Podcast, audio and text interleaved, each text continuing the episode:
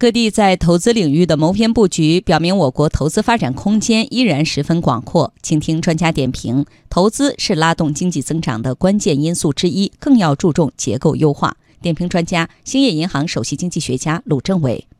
最近一两个月呢，虽然固定资产投资有所下滑，但是我们发现主要是基础设施这个领域啊，就是相关的投资的有所放缓。但是呢，它对整体的投资的影响并不大。与此同时呢，我们看到一些新的领域的投资表现的依然比较活跃，比如说在这个新旧动能转换上，在产业的技术进步上，这一些呢，其实都表现得非常的活跃。如果你分所有制来看，我们在最新的数据的分析当中啊，非常清楚的发现，国有企业的杠杆在下降，但是私营企业的杠杆率却开始出现回升，因为。其实，在这个二零一二年之后啊，其实私营企业的杠杆率总体啊是在放缓的，就是是在下降的。那么在最近呢，出现了回升呢，就是显示出经过供给侧的结构改革，经过经济的动能啊和盈利的机会啊都发生了变化。那么私营企业的投资的积极性呢，这个有所恢复。